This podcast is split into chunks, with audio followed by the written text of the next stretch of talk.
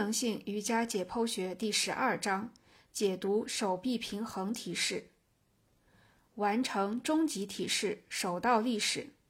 用力压地。观察做手倒立式的练习者时，我首先注意观察他们把手放在地上的动作。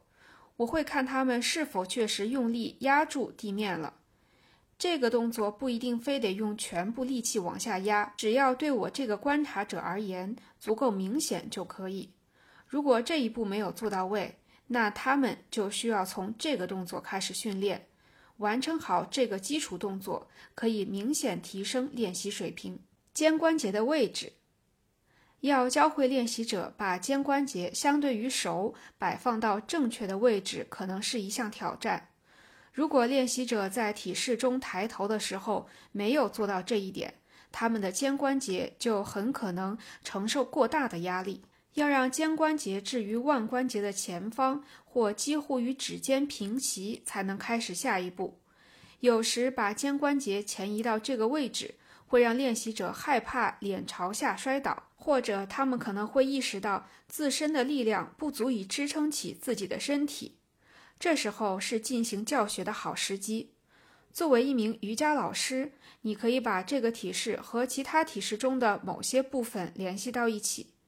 如前文所讲的拜日式中的第一个前屈式和鹤禅式中的抬头动作。你的肩关节必须要足够强壮，才能完成手倒立式，这是没有捷径可走的。开始向上跳，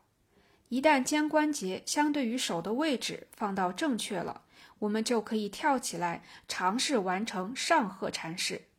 经常出现的情况是，当练习者跳起来时，他们的肩关节就会后退到和腕关节平齐或者更靠后的位置，这会把身体的重量带到重力线的后方，所以他们根本就无法倒立起来。让肩关节位于腕关节的正上方，是你最后要达到的目标，而不是一开始就这么做。另一个常见问题是，有的练习者把脚放在距离手后方太远的位置，几乎和下犬式中那样远，所以他们向前跳的距离要超过向上跳的距离，这样就会产生一个向前的动量，而这个动量必须要靠别的东西来抵消。如果没有墙的话，那么肩关节就不光要支撑身体的重量，还必须阻止住这个向前的动量。虽然这不是不可能做到的，但这真的是一项相当高难度的技术。我们希望做出来的动作是身体向上运动的幅度比向前运动的幅度更大。在学生把手放在地上之后，我会让他们把脚放在手后面大概只有三十厘米远的位置，然后我会让他们将身体向前倾斜，把重量压到手上。直到他们的肩关节达到腕关节的稍前方，这个动作做到位之后，练习者就可以把膝关节屈曲，然后他们就可以向上跳，而不是向前跳了。在最开始向上跳时，我会告诉练习者不必在上鹤禅式中坚持哪怕半秒钟。我告诉他们在吸气时向上跳，在呼气时把身体放下来。这种方式可以让练习者从可以实现的一步开始训练。我会给予他们口头提示，告诉他们双手要用力压向地面，同时保持肩关节在腕关节的前方。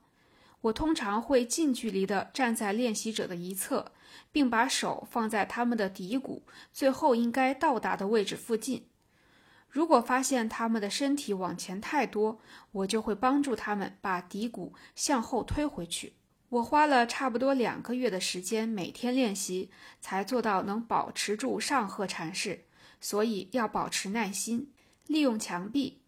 在本章的开始我们就讲过，如果你想借用墙壁来练习，只要以恰当的方式进行就是可以的。我建议在靠墙练习手倒立时，要利用头部来调整肩关节的位置。